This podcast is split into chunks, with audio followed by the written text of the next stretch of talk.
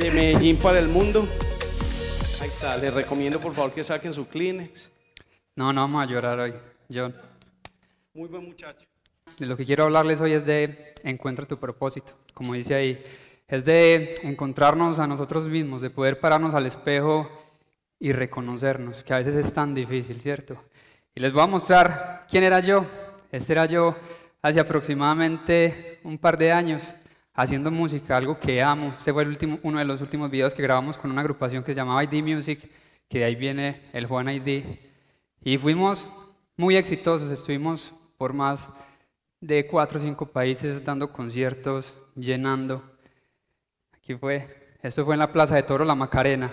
Para los que de pronto conocen Medellín, la Plaza de Toro La Macarena, yo cada que pasaba por ahí le decía a mi papá y a mi mamá, yo voy a cantar ahí algún día, voy a cantar ahí algún día. No solamente cantamos una vez, sino dos veces.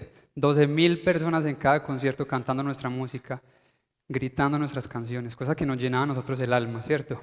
Pero este también soy yo. Resulta que cuando llegué a los Estados Unidos, como muchos de los latinos que nos empiezan a tocar hacer trabajos muy duros, que definitivamente no haríamos en nuestra tierra, este soy yo, recogiendo basura. Y resulta que un día, colgado atrás del camión de basura, hace cuatro años y medio, ¿cierto, mi amor? Casi cinco años ya. No sé qué le pasó al conductor, iba demasiado rápido, no sé si era que estaba borracho o drogado, pero no pude sujetarme de la parte de atrás. Íbamos a hacer, íbamos a pasar como por una loma, como pueden ver aquí, una loma es como una subida, y el tipo en vez de frenar en la mitad para subir despacio, lo que hizo fue acelerar. Resulta que yo me caí aquí, ¿cierto? Rodé desde aquí arriba, el conductor no se dio cuenta, llegó hasta aquí, hasta la parte de arriba, y de no ser por los carros que venían atrás, que pitaron y pitaron, para que el conductor se diera cuenta, quién sabe qué hubiera pasado. El señor llega y me dice, no, no, hay que llamar a la ambulancia, párese.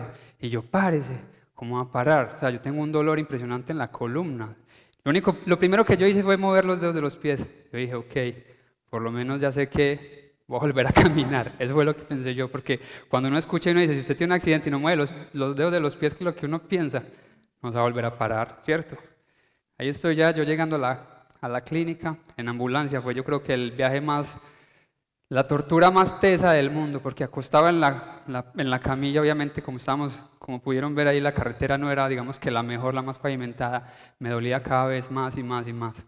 Cuando me entran a MRIs, rayos X y exámenes que me están haciendo, resulta que me rompí el último hueso de la vértebra, el último de aquí abajo, y me dicen, por lo menos va a necesitar una, un año de terapia para poder volver a caminar. Un año de terapia física significaba quedarme en la casa. ¿Cómo iba a trabajar? ¿Cierto? ¿Con qué iba a alimentar a mi esposa, a mi hijo? Y lo único que me dieron durante un año fueron 250 dólares a la semana. Y todos me decían, no, usted va a quedar rico, apenas demande a esta gente. No, usted va a quedar rico, apenas demande a la gente. Pues resulta que la demanda Aquí, como en nuestros países, a veces también compran a las aseguranzas para que lo tengan en cuenta. Y resulta que no. Por alguna situación de la vida, dijeron que yo ya me había roto la columna por lo menos desde los 12 años. Y que ese huesito ya estaba roto. Yo dije, pero, o sea, yo nunca me he accidentado de esa manera como para que, o sea, me hubiera quebrado la columna de esa manera, ¿cierto? Y lo que me dicen es, vamos a cubrir los gastos de hospital, de terapias de un año, eran 170 mil dólares solamente en terapias, MRIs, rayos X. Que me dijeron, ¿usted tiene para pagar esa deuda o quiere seguir peleando? En un caso que pues, se puede extender hasta cuatro o cinco años más. Y yo dije, no, pues yo puedo hacer más dinero trabajando, ¿cierto? Que esperar cuatro años un proceso de abogados, que no sé si va a terminar bien o va a terminar mal. En todo caso fue un año de terapias en donde pude encontrarme, en donde pude reconocerme y en donde también conocí a Luis de la Vega, que hoy en día es mi socio, con el cual tenemos altura social, es donde ustedes están hoy, que lo decreto hoy que en dos, tres años este edificio va a ser de nosotros. Porque así va a ser cuando uno se pone esas metas que sean en grande. Porque si soñar es gratis, ¿por qué no hacerlo de una vez en grande? ¿Sí o qué? Eso es cierto. Entonces resulta que ya montamos la agencia Altura Social, una de las agencias, digamos, más exitosas en el norte de Georgia hoy en día, gracias a Dios y a personas como ustedes, a nuestros clientes que han hecho posible que este sueño y esta, digamos, esta misión siga, siga creciendo. Y a, lo que voy es a lo siguiente, y es que no somos lo que hacemos, somos lo que somos, ¿cierto? Somos lo que somos. Tú no puedes permitirte, ni mucho menos permitirle al mundo que te juzgue por lo que haces. Porque tú no eres lo que haces, tú eres lo que eres, ¿cierto? ¿Y quién soy yo? Pues soy ese loco soñador que no le ha dado miedo darle vida a esos mismos, a esos mismos sueños.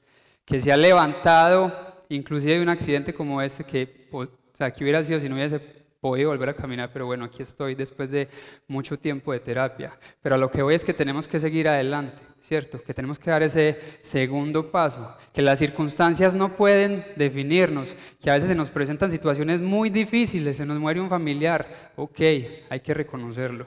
O sea, ¿cuánto, cuánto estás dispuesto a entregar por aquello que quieres lograr? Y yo creo que eso, en definitiva, es lo que nos define. ¿Cuánto estás dispuesto a entregar por eso que quieres lograr. Porque yo era el mismo en ese escenario con 12 mil personas viéndonos cantar. Yo era el mismo montado en ese carro de basura. Yo era el mismo, Rufi, por ahí está, en la hacienda. Fui, ¿Cuántos tiempos trabajé de mesero en la hacienda? ¿Cinco o seis meses? No era el mismo. ¿Cuáles eran las ganas mías de echar para adelante? Era el mismo, ¿cierto? Y hoy soy el mismo aquí en la, en la, en la agencia.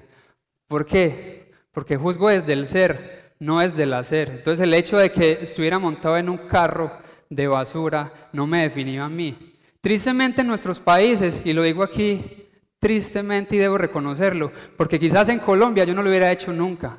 ¿Cómo me iba yo a montar en un carro de basura sabiendo que llenaba estadios y sabiendo que muchas personas iban a vernos? Pero ¿por qué si lo vine a hacer aquí a los Estados Unidos? ¿Cierto?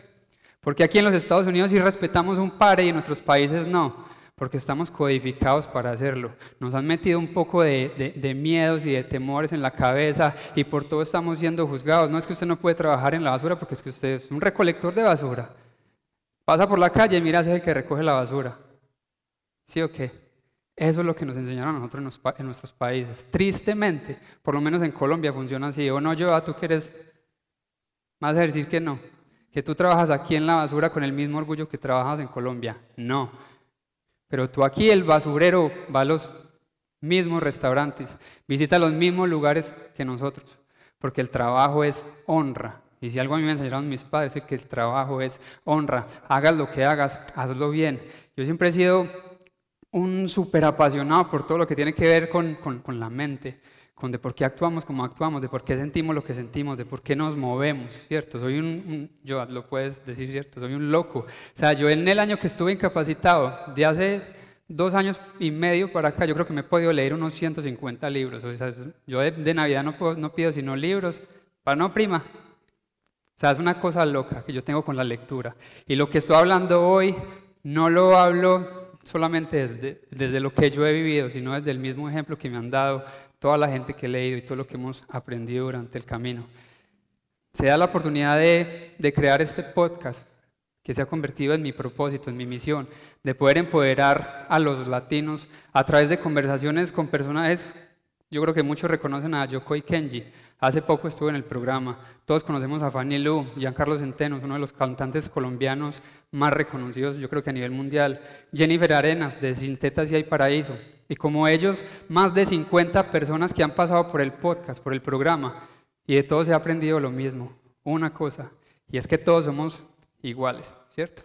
Que todos somos los mismos, que lo único que nos diferencia a los unos y a los otros es como unos cogieron de esos errores y aprendieron, y otros simplemente se volvieron víctimas, ¿cierto?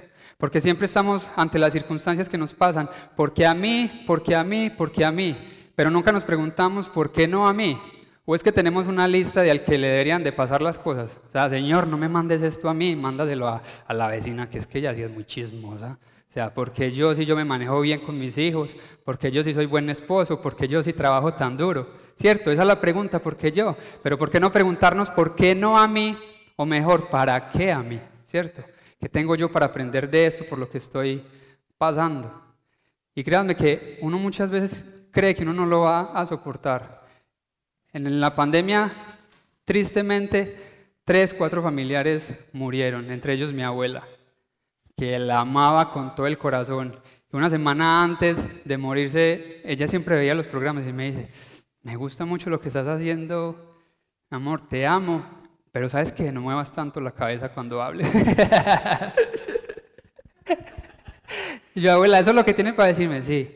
Me encantan los programas, pero por favor no muevas tanto la cabeza.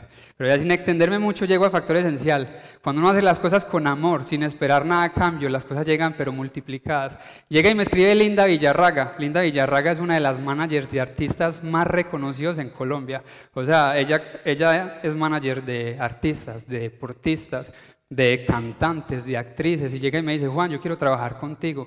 Vi tu programa, me parece brutal lo que estás haciendo, quiero representarte, ¿cierto? Y uno como paisa, uno que dice, colombiano, yo, ¿dónde firmo? ¿Cierto? Uno que le dice, ella, yo, de una, ¿dónde tengo que firmar? Y me dice, no, te voy a mandar el contrato. Y ya tú lo analizas y miramos cómo empezamos a trabajar. Yo le dije, ok, pero entonces, ¿cuál es el segundo paso? ¿Cuál es el paso a seguir? O sea, ¿me vas a representar a qué? Porque ya no estoy haciendo música, porque obviamente por el tiempo no me da, aunque de vez en cuando saco canciones, pero ¿qué vas a representar de mí? Y llega y me dice, no, hay que seguir haciendo videos, hay que seguir haciendo, te vamos a presentar en talleres, conferencias, llegar a empresas, universidades. Y yo, de una, ¿dónde firmo? ¿Cierto? Uno actuando ahí desde la emoción y no desde la razón, de una, ¿dónde firmo? Cuando me dice, no, te voy a mandar el contrato, Llega y me mandó de una el contrato, me senté con Luis porque somos partners y yo le dije, Luis, si este es mi proyecto, pero yo quiero que usted también sea parte de él. Listo, analizamos el contrato, firmado. Cuando empieza esa voz por la noche en mi casa y a los días, esa voz que nos invade a todos, de nosotros mismos, y empieza esa voz a decirme, ¿quién es usted? Eso me decía. Yo, pucha, ¿quién es usted? O sea, y empiezas a mente, dame vueltas, dame vueltas. ¿Quién es usted para pararse frente a un público a hablar de la vida? ¿Quién es usted para pararse frente a un público que, que quizás es más exitoso dependiendo de la palabra éxito para cada uno? ¿Quién es usted para hablar de la vida? Usted que se ha caído tantas veces, usted que ha fracasado en empresas que facturaban en Colombia más de 30, más de 140 millones de pesos mensuales a valer cero, a que llegaran los proveedores de la empresa a llevarse las cámaras, a llevarse los insumos, a llevarse todo lo que teníamos, porque no teníamos con qué pagarles. Yo cogí y le dije a mi hermano Teba, abra las puertas de la empresa y que cada proveedor agarre lo que haya. Con decirle que se llevaron hasta los cuchillos, teníamos una procesadora de frutas, se llevaron absolutamente todos. Unos agarraron las cámaras, los otros agarraron las, las cavas, eh, los aires acondicionados, todo. O sea, cuando, cuando yo le dije a mi hermano, mándame las fotos de cómo quedó la empresa, no quedó nada. Y llega esa mente y me dice, todo lo que has fracasado. Y yo digo, ok, ahí está esa voz, ¿quién soy yo para hacerlo? Y me dijo, ok, voy a hablar desde la autoridad que me ha dado el fracaso. Porque nada enseña más que los fracasos. Nada enseña, más que las dificultades, nada enseña más que los momentos difíciles. Y cuando uno está dispuesto a aprender, a crecer, créanme que esas llamadas que uno siempre está esperando que pase lo peor, cuando uno no se da cuenta que lo peor es simplemente esa llamada que llega a las 2 o 3 de la mañana que ustedes ya saben qué va a pasar.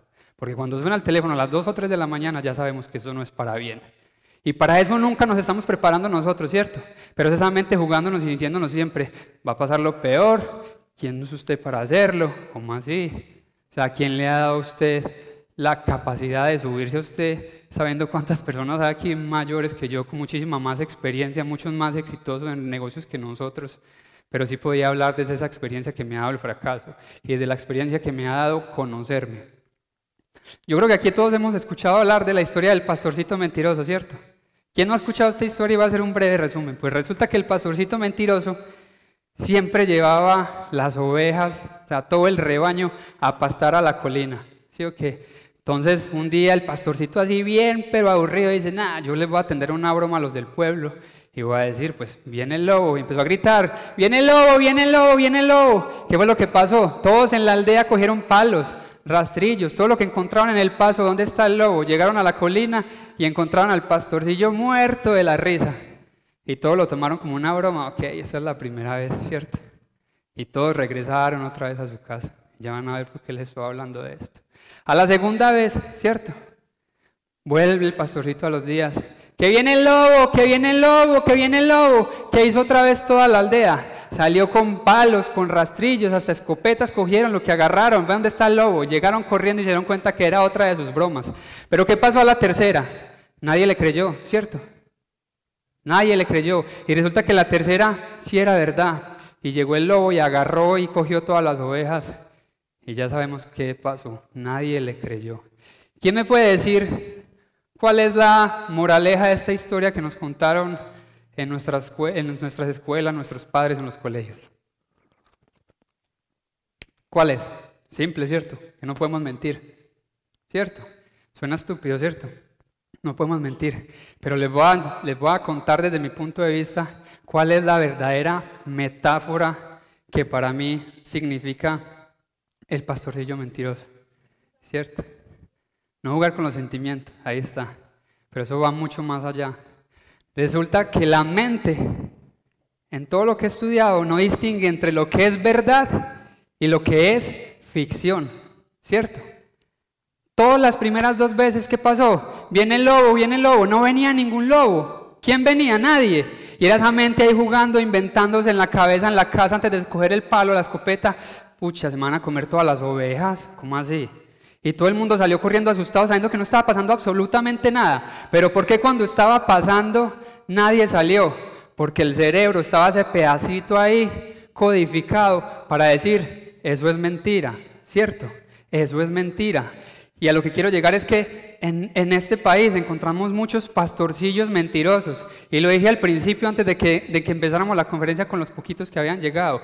Que no sé por qué cuando llegamos, nuestras familias, nuestros amigos, ¿qué es lo primero que hacen? Cortan alas en vez de enseñar a volar. Cortan alas en vez de enseñar a volar. Llega y me dice, ¿y? Mi hijo, vea, trabajé mucho, 15, 20 años para que se compre esta casita, para que se compre los carritos que nosotros tenemos. Y no es una casa de 2 millones de dólares ni de 3 millones de dólares, es una casa normal. O sea, trabajé 20 años para comprarse esta casita. Sí, a eso fue que vinimos a los Estados Unidos. Pues me hubiera quedado en Colombia. Por lo menos allá está mi familia y vamos cada ocho días de rumbas y plata no haya. ¿cierto? Pero acá no, acá vinimos a trabajar. Entonces yo entendí que ella me lo decía y a nosotros nos lo dicen, porque estoy seguro que a ustedes se los dijeron, que no es porque no nos quieran, que no es porque no nos quieran ver bien, es porque a ellos los codificaron ese pastorcillo mentiroso diciéndoles, venga, no lo haga, como decía John Durán, ¿para qué van a utilizar el crédito endeudándose en la empresa? Y si fracasa, ¿qué? ¿Qué va a hacer? Pues endeudó la empresa, vuelva y monte otra y eche para adelante, papá, porque es que eso es lo que hay.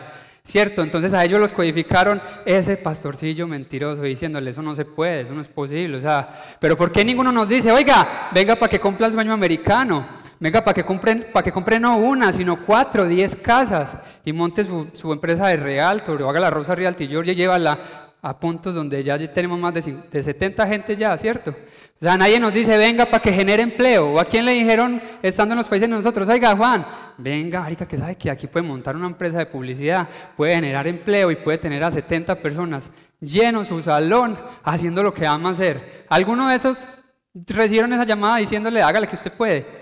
Ninguno, ¿cierto? Siempre cortando alas en vez de enseñar a volar. Y ese es el mensaje que yo quiero dejarles a ustedes hoy, de que enseñemos a volar. O sea, si nosotros desde el negocio que tenemos hoy en día somos exitosos, estamos echando para adelante, pues entonces el que llegue, pucha, agárrelo del hombre y dígale, ah, esto no es fácil. Toca comer mucha mierda, pero bajita de sal, ¿sí o qué? Y uno diga, ok, toca echarle, a trabajarle muy duro pero se puede, ¿cierto? Entonces, siempre he sido curioso y yo decía, pero entonces, ¿de dónde viene todo eso de que siempre tenemos miedos, de que siempre tenemos temores, de que nos estamos creyendo las historias de los pastorcillos mentirosos? Entonces llego y le digo a mi esposa, mi amor, ¿sabes qué? Yo quiero llegar al, a lo profundo de esto. Voy a entrar a la universidad. ¿Y quién creen que me dijo? Está loco, pues ¿con qué tiempo? Y yo, ah, pues, tiene toda la razón, ¿cierto? Cuatro horas para ir a clase todos los días, ocho menos, sea, no me alcanza. Pero yo seguía ahí con esa curiosidad y me voy para Google y digo, no, pues, ok, no me alcanza para estudiar cuatro horas, ocho horas diarias en la universidad, pero un curso sí puedo agarrar, ¿cierto? Entonces empecé a, a estudiar y a mirar en Google. Y llega Google y me dice, ok, puedes estudiar psicología o psiquiatría, cosas que también me encantan y de las que, de las que me he empapado mucho. Pero me doy cuenta que la psicología y la psiquiatría tratan todo desde afuera, ¿cierto? El psicólogo simplemente venga, conversemos. El psiquiatra, venga, le doy esta pastillita, ¿cierto? Pero el psiquiatra nunca se mete a mirar en el cerebro qué es lo que está pasando y qué es lo que está haciendo que caigas en depresión o que te estés sintiendo como te estás sintiendo. Entonces dije yo, no, esto no es lo mío. Y llego y me encuentro con esta belleza. Understanding the Brain, the Neurobiology of Everyday. Yo dije, neurobiología, esto es lo mío, lo más complicado. y llego y me encuentro con que todas las universidades, o sea, no todas, pero las universidades más exitosas, no solamente de los Estados Unidos, sino del mundo, resulta que dictan cursos, magisters, posgrados, hasta carreras enteras a través de internet, completamente gratis. Yo dije, gratis, ah, regalado hasta un puño, como decíamos en Colombia. Y yo dije, gratis, cuando me encuentro con la que la Universidad de Chicago está dictando este magister. Bueno, magister o posgrado, no sé en realidad, pero eran 80 horas. Y yo dije, ok, no tengo para ir a la universidad. Pero este curso estaba siendo dictado de 5 de la mañana a 6 de la mañana. Yo siempre me he madrugado temprano. Yo dije, a las 5 de la mañana voy a estar allá el lunes estudiando neurobiología. Una maestría, un posgrado, como quieran llamarlo, que dura 80 horas, que solamente es para doctores, que tú tienes que pagar si quieres el diploma. Llegas y presentas el examen online y si lo pasas, pues te dan el diploma. Pero yo, ¿para qué? Yo no necesito un diploma. Seguramente el doctor sí, porque lo va a poner debajo de sus otros diplomas que lo van a digamos, a certificar y a decir, este doctor sabe lo que están hablando. Yo no necesito ningún diploma porque a mí yo tengo este diploma en la Universidad de Chicago y que van a decir, hey, ve, me está doliendo este pie, vos sos doctor, no. Yo dije, no, yo no quiero eso, pero sí quiero saber de dónde vienen esos miedos, de dónde vienen esos temores, de dónde viene todo lo que me está pasando a mí, esa voz que me decía, ¿quién eres tú? Que definitivamente también esa misma voz está en, los, en la mente de todos ustedes, que muchas veces no le está diciendo por qué a mí o quién es usted, sino, oiga, no lo haga oiga, vea que va a fracasar. Entonces vengo y me pongo a estudiar. Yo decía, pucha, esto es. Esto es, entonces, entre sistema nervioso central, entre sistema nervioso periférico, entre axons, dendritas, entre neuronas, entre un montón de técnicas y términos científicos que me tocaba ir a estudiar el doble, porque yo no sabía qué significaban. El doctor sí sabía, porque él ya sabía todas las partes del cuerpo. Ahí me tocaba estudiar fuera de que era en inglés, que ya de por sí era difícil, ir a mirar en Google todos los términos. Y yo decía, ay, marica, entonces, ¿qué es un axon? Entonces, otra vez, ahora la otra ventanita en Google, axons. Ok, hace parte del sistema nervioso de cada neurona y ayuda al transporte. Pero a lo que voy es que me encontré con esto. Ya había leído de esto, pero encuentro la magia, la razón. Y me vengo y me doy cuenta que es la amígdala, esa partecita de la mitad, amarillita, medio naranjada es una estructura cubierta de millones de células. Este pedacito naranjado llamado amígdala es el encargado en todo nuestro sistema perfecto compuesto de más de 200 billones de, de, neuronas, 85 billones están en el cerebro, 85 billones. Y solamente esta parte es la encargada de que nos dé miedo. ¿Por qué? Porque resulta que esta partecita llamada amígdala nunca nunca evolucionó, nunca. Desde hace miles de años atrás, el ser humano ha evolucionado. Las manos se volvieron mucho más efectivas en los trabajos que tenemos que hacer ahora. Nuestros pies se adaptaron, nuestra parte encargada de aclimatizarnos se adaptó, ¿cierto? Nuestra columna dejó de ser tan curvada para pararnos un poquito mejor, porque ya no necesitamos estar encorvados caminando a cuatro patas, ¿cierto? Aunque ahorita estamos con el celular así. Pero a lo que quiero llegar es que esta partecita nunca evolucionó. ¿Y esta partecita qué hacían los antepasados? Venga, cuidado que es que afuera de la cueva hay un león. Cuidado que es que afuera de la cueva hay un oso esperando por usted. O sea, estaba en aras de supervivencia toda hora, toda hora, toda hora. Pero ¿qué necesidad hay hoy en día de abrir la puerta y decir, pucha, me va a comer un león. O sea, ninguna, ¿cierto? Ni siquiera voy a abrir la puerta y va a pasar un carro, porque eso no pasa. Tenemos por lo menos que llegar al carro. Inclusive aquí ni caminamos, como uno decir, hey, lo, agarró un carro, lo pisó. Lo, pisó. Pero si no, aquí no ve a nadie caminando, ¿dónde lo pisó? ¿Cierto? Pero resulta que esta partecita es la encargada de todo eso. Y no siendo más, en ese mismo estudio del, del cerebro, me doy cuenta que esta partecita está ubicada abajo del hipocampo. El hipocampo es el encargado de almacenar recuerdos. Es la memoria a corto y a largo plazo. Entonces yo decía, eso no es científico, pero yo decía, pues no es coincidencia para mí que el hipocampo, que el hipocampo esté al lado de la amígdala, porque si el hipocampo me está trayendo los recuerdos, el pastorcito mentiroso, ¿cierto? Diciendo que ya venía el lobo, ¿qué estaba haciendo la amígdala? Exagerándolo todo, ¿cierto? Exagerándolo todo. Y para la muestra un botón, hace poco mi esposa llega y me llama súper asustada, ay, casi me choco, casi me choco, casi me choco. Esa amígdala diciéndole a uno, casi se choca, casi se choca, casi se choca. Pero resulta que a lo mejor el recuerdo simplemente lo estamos volviendo más grande, estamos agrandando el problema y eso es lo que nos pasa todos los días, agrandamos y agrandamos y agrandamos los problemas. Y es esa pequeña partecita ahí, la amígdala, encargada de exagerarlo todo. Entonces en ese mismo estudio vengo y me, me encuentro con este señor, Robert Sapolsky. Ese señor es un neurólogo y biólogo, profesor de la Universidad de Stanford, súper teso en todo lo que tiene que ver con el, con el estudio del cerebro, de por qué actuamos, cómo estamos, cómo actuamos y sobre todo los efectos del estrés en el ser humano, porque siempre estamos estresados, porque siempre estamos como en, en, en, aras de supervivencia, ¿cierto? Sabiendo que afuera no hay ningún león que nos va a comer. Entonces resulta que ese señor presentaba un experimento bien importante y bien interesante para mí. Y él comparaba los efectos del estrés en los humanos con el de los animales, porque resulta que los animales, sobre todo los mamíferos, también tienen estas partes del sistema nervioso, ¿cierto? Entonces viene y nos dice el ejemplo del león con la cebra, ¿cierto? Entonces, ¿qué hace la cebra una vez sabe que está siendo perseguida por un león? Genera estrés inmediatamente. Todo su cuerpo está preparado para sobrevivir, ¿cierto? Entonces esa amígdala empieza a segregar cortisol, adrenalina, dopamina, diciéndole a la mente, oiga, corra que es que detrás viene un león, corra que es que si lo come, viejo, ya, ¿cierto? Pero ¿qué pasa una vez esa cebra deja atrás el león? La cebra tranquilamente vuelve a pastar, ¿cierto?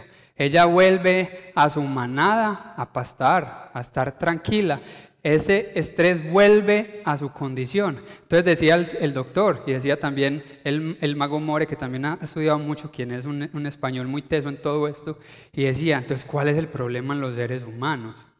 O sea, es que, por ejemplo, en los animales, aquí todos, o no todos, no sé si muchos han ido a pescar, ¿y cuántas veces hemos pescado el mismo pez? Y uno dice, pero este pez es bruto.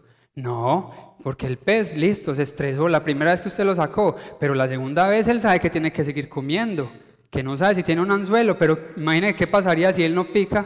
Entonces no pica cada que se encuentre comida, se va a morir de hambre, ¿cierto? Entonces uno dice, ah, estos peces son como bien pendejos a toda hora pegándose otra vez. No, es porque él sabe que tiene que seguir comiendo. Entonces ellos dos llegaban a, un, a una conclusión de el easy, que es lo que nos pasa a los seres humanos, ¿cierto? Y si el león vuelve, si pillan. Y ese león son problemas, ese león son dificultades. ¿Y si el león me está esperando afuera? No contentos con eso, a la semana, al mes, estamos todavía esa amígdala y ese hipocampo exagerándolo todo. No, ese león va a volver. Uf, no, yo tengo que estar deprimido, pues ¿cómo así? No, ya no puedo salir a la calle. O sea, dejamos de salir a la calle. Y no contentos con esto, ¿qué hacemos? Le decimos al amigo, al vecino, a la tía, oiga, afuera hay un león, exagerémoslo, hay un león y ¿sabe qué? Va a acabar con todo esto. Va a acabar con todo. O sea, ¿qué va a pasar si todos salen y está ese león afuera? O sea, siempre estamos exagerando, exagerando y exagerándolo todo. Entonces, a eso es a lo que quiero llegar. Nos vamos y nos convertimos en el pastorcito mentiroso que muchas veces nos cortan las alas en vez de enseñar a volar y nos olvidamos de encontrar nuestro propósito, que es a lo que, a lo que vine, digamos que, a hablarles hoy, de lo que me gusta hablar y lo que me gusta expresarles. Mucha gente a través del podcast y de todos los programas, y de hecho lo hablamos hace poco aquí en un bootcamp que tuvimos con, con, los agentes de La Rosa, me preguntaban, bueno, y entonces, ¿cómo encuentro el, el, propósito de, de mi empresa? ¿Cómo encuentro mi propósito? O sea, ¿cómo sé que si estoy haciendo, que si estoy haciéndolo bien? Entonces yo digo, para encontrar el propósito hay cuatro pasos o cuatro principios que para mí funcionan a la perfección. Y es, primero, ¿qué es, lo que te gusta hacer? O sea, ¿qué realmente te gusta hacer? La segunda, el segundo principio, ¿qué es lo que te gusta hacer y eres muy bueno haciéndolo y sabes que puedes mejorar? Porque a mí me gusta mucho el baloncesto o el béisbol, pero yo no voy a ir a jugar a la NBA o a la ML, como se llame, ¿cierto? Entonces estar consciente, o sea, en qué soy bueno y en qué puedo mejorar en los restaurantes. O sea, si yo estoy haciendo los mejores tacos del mundo, ok, voy a hacerlos mejor para que vuelvan. Yo estoy pintando, pues esta casa la voy a pintar el doble mejor, para que la gente cuando entre la dueña diga, uy, esto sí quedó muy bien pintado. Entonces ahí vamos a la tercera parte. ¿Qué te gusta hacer? Eres muy bueno haciéndolo y a las demás personas les gusta. Entonces usted dice, ok, lo estoy haciendo, lo estoy haciendo bien, a la gente le está gustando lo que estoy haciendo. Voy a la cuarta. Me gusta hacerlo, soy muy bueno haciéndolo a la gente le gusta y lo mejor, están dispuestos a pagarme por eso que me gusta hacer. Entonces, ¿cuántos estarían dispuestos a pagar por lo que ustedes hacen y por lo que son muy buenos haciéndolo? Es que eso es lo más bonito, ser bueno y superarnos día a día, crecer día a día. Porque es que si ustedes están hoy aquí es porque quieren superarse, es porque quieren llevar sus, negocios, sus empresas al siguiente nivel. Y uno dice, ok, pero ¿cómo aplica esto a mi empresa? Pues ¿qué tal si aplicamos estos cuatro principios en nuestras empresas? Yo le decía hace poquito que estuvieron los de la Rosa aquí y me decían, bueno, ¿qué te gusta hacer? Pero yo ya soy realtor, ¿cierto? Ok, pero a ti te gusta cocinar. Por pongamos un ejemplo, a ti te gusta cocinar. ¿Qué tal si coges una casa de esas que tienes en listing? Uy, perdón para los que en México coger, para nosotros coger es tomar. Agarrar. ¿Qué tal si agarras una de esas casas que tienes en listing y no sé, preparas en esa cocina majestuosa el mejor de cake de zanahoria que puedas hacer y te grabas y le estás diciendo a la gente, oiga, hoy estoy cocinando desde esta cocina que estoy vendiendo. Entonces la gente va a empezar a seguirte no solamente porque estás vendiendo, sino porque estás, estás haciendo lo que amas hacer. Hay una frase que me hubiera gustado fuera mía, pero no lo es, y es esta. Your authenticity is your currency. Tu autenticidad es tu moneda. O sea, el ser original es lo que me hace valer. El, el ser original es lo que soy. Y el ser original es lo que me ha dado miedo mostrar. ¿Cómo ven? Esa voz ahí diciéndonos, oiga, no lo haga, porque es que no ve que en las redes sociales no muestran sino gente bonita, flaca, ¿cómo se va a atrever a hacer un video sabiendo que tú lo recomiendas, hace mejores empanadas que usted? Es esa voz ahí diciéndole, no lo haga, ese pastorcillo mentiroso ahí en la mente, no lo haga, no lo haga. Pero una vez usted se atreve a hacerlo, ¡pum!, rompe el hielo y se da cuenta que después de ese espectro, detrás de esos miedos, hay un montón de grandeza que uno dice, ¡jue puta de lo que me estaba perdiendo! ¿O no es así? Rufi, ¿cuántos restaurantes tiene hoy? Ocho. Ocho. ¿Cuáles fueron los miedos al abrir el primero?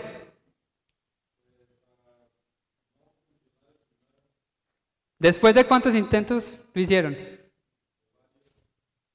Ahí está. ¿Sí o qué? Entonces volvemos a lo mismo y a lo mejor, cuando decidieron ser originales, utilizar esta, Your authenticity is your currency cuando se volvieron originales, cuando empezaron a emplatar mejor que el resto, cuando empezaron a mostrarle a los, a los clientes que igual van a ir por tacos, son restaurantes mexicanos, en todos los restaurantes mexicanos venden tacos, bajitas. Y entonces, ¿qué me está haciendo a mí marcar la diferencia para que los clientes vengan donde mí y no a la esquina o al frente que hay otro restaurante mexicano? Porque es que no estamos hablando de un Walmart que están a 10, 15 minutos. Estamos hablando de restaurantes mexicanos que hay en cada esquina. En cada esquina. ¿Qué está haciendo usted para que los clientes vayan a comprarle a usted sus tacos, sus fajitas y no al otro? Ahí está, autenticidad. No es que esos tacos de allá de la hacienda, o, esos, o esas pizzas de allá de Fastway, o esos tacos de allá del restaurante de los otros amigos que todavía no nos dicen cómo se llama, son mejores de los de la competencia. Y si no son mejores de la competencia, pues son mejores para mí. Y vamos a encontrar un nicho que funcione y que vengan a comprarme lo que estoy vendiendo. Yo siempre he dicho, para mí esta parte es súper importante. Estás a una decisión, a una acción, a una idea de cambiar tu historia. Y no solamente la historia de ustedes, sino la historia de su familia, la historia de las personas que tienen alrededor, la historia de sus empleados, la historia de sus clientes, como lo hemos hecho con John Durán, como lo hemos empezado a hacer con La Rosa. ¿Por qué? Por ser auténticos, originales, naturales. No dar siempre más expectativas que no sabemos que si vamos o no vamos a cumplir. Simplemente los cogemos de la mano o nos cogemos de la mano y decimos, ok, echemos para adelante. Van a haber muchas cosas que ahorita no tenemos la respuesta, pero vamos a encontrar esa idea y vamos a, tomar esa decisión y vamos a tomar esa acción que nos va a llevar a estar donde queremos estar. ¿Sí o qué? Entonces ese era el mensaje de que estamos a una simple acción, a una simple idea de cambiar nuestra historia, de empezar a, dejar un legado no solamente para, para, nosotros, para nuestras familias, sino también para nuestros empleados, para nuestros clientes. Y que ustedes entiendan que hoy esta conferencia no se trata ni de Carlos Muñoz, esta conferencia no se trata de Luis Delgado ni de John Durán, esta, esta conferencia no se trata ni siquiera de mí, esa conferencia se trata es de ustedes, ¿cierto? Porque quieren mejorar día a día porque quieren crecer sus negocios, porque quieren prosperar. Yo llevaba mucho tiempo diciéndole a mi hermano, mi hermano es la persona más graciosa del mundo. Y es chistoso natural, o sea, no es que el man cuente chistes, el man es gracioso naturalmente, gracioso. Entonces hace cuatro años yo le decía, hey Teba, subamos un video a Instagram, la gente lo va a ver, subamos un video a Instagram, la gente lo va a ver. Él me decía, no, me da miedo. Ahí estás otra vez vos ahí, no, ¿qué van a decir? Mis familiares, mis amigos. Yo quiero que se creen un personaje de que eso que están haciendo en redes sociales, en, lo que están haciendo en el día a día, no es ni para sus familias, no es ni para sus amigos, porque los amigos no van al restaurante y cuando van quieren las cosas gratis. El papá no va al restaurante y cuando va hay que servirle el plato gratis, ¿cierto? Eso es para el resto, para el que no nos conoce. Entonces, ¿por qué les va a dar pena? Yo le decía a mi hermano, te va, hágalo, weón, porque es que ¿por qué le va a dar pena? Va a haber un nicho. Hace un mes y medio me escuchó. Hicimos un primer video. Hoy en día ese video tiene más de 23 millones de reproducciones. Yo ni siquiera tengo tantas reproducciones en más de 40, 50, 60 episodios que hemos hecho en Factor Esencial. Hace un mes y medio, 24 millones de reproducciones. Hemos hecho seis videos en lo que van de este mes y medio. Hoy en día ya tiene más de 30 millones de reproducciones. Y todo porque se atrevió, todo porque fue original, todo porque tomó la decisión de hacerlo. Y es lo que quiero invitarlos hoy. Y yo le decía a él, Teba, si este primer video no llega a las 500 visitas, igual tenemos que seguir haciendo más videos. Ese video no explotó sino después de las semanas dos o tres. Y él me llama y me dice, Juan, el video llegó a un millón de reproducciones. Y yo, ¿qué? Después de una semana y media ya ese video lo dábamos por perdido. Y resulta que empezó a llegar a conectar y ese se, encargó de compartirlo, ese se encargó de repostearlo, este se encargó de etiquetar a los amigos. Y eso es lo que pasa con las redes sociales. Créense en un personaje. Yo no les estoy diciendo a ustedes, oiga, háganle bailes de TikTok para que se vuelvan virales. No, o sea, ya estamos, por lo menos a mí no me gusta TikTok, o sea, no me veo haciendo bailecitos ni coreografías virales, pero resulta que lo que se viraliza es la canción que hay detrás de ese videíto. O sea, Instagram, Facebook, TikTok, no lo reconoce a usted bailando, no sabe si usted sabe o no sabe bailar. Él lo único que reconoce es esa cancioncita pegajosa que se hizo viral que está detrás. Entonces usted desde lo que usted hace, desde la cocina, está haciéndose los mejores tacos, pero grábese, ¿cierto? Y detrás ponga esa cancioncita viral. Y se va a dar cuenta cómo ese video, ¡pum!, va a llegar a mucha más gente. Yo no les estoy diciendo que hagan bailes, no les estoy diciendo que hagan coreografías. Lo que les estoy diciendo es utilicen las redes sociales, utilicen las herramientas que nos dan las redes sociales para hacer validar y para hacer de cierto modo viralizar su producto, ¿cierto? Eso es lo que hacen las redes sociales, utilizan las herramientas. Hoy en día Instagram tiene la opción de Reels, que es como una especie de TikTok, que las cosas se van virales, pero así, en lo que ustedes menos imaginan. Si ustedes suben un video normal, les llega, no sé, 500, 600 reproducciones. Pero cuando ustedes suben un reel, eso se va a más de 1000, 2000, porque Instagram está permitiendo que mucha más gente lo vea, que ahora no son solamente sus seguidores, sino la gente que está haciendo scroll todo el día en Instagram. Ahí está. Yo, llega y me pregunta, eh, este video por qué tiene más de 10.000 reproducciones y yo es porque Instagram te está mostrando. Y a lo mejor ella tenía esa cancioncita pegajosa de moda del baile del día y ella no salió bailando. ¿Cierto? Pero se fue y se hizo viral. A lo que quería llegar con todo esto es que no les dé miedo, o sea, no les dé miedo atreverse. Yo sé que es difícil, aún ya con la edad que tenemos, pararnos al espejo a reconocernos, ¿cierto? es difícil escucharnos, es difícil pararnos ahí y decir, o sea, ¿quién soy? A través de estos 50, 60 episodios que llevamos ya el programa, millones de reproducciones, número uno en Ecuador, en Chile, en Perú, sea, cosa que nos tiene muy, muy, muy, muy gratificantes y dan muestra de que el trabajo se ha hecho. Pero lo único que he aprendido es que hay que tener el coraje de atrevernos, de hacerlo. Yo siempre digo, estoy a un paso de lograrlo. Estoy a un podcast, a un podcast de irme número uno en Latinoamérica, a un podcast. El problema es que yo no sé cuál es ese podcast. Entonces, ¿cuál es mi única opción? Seguirlo haciendo. Yo estoy a un paso, a una decisión, ¿cierto? De cambiar mi vida, a un paso. ¿Sé cuál es? No. ¿Cuál es la única opción?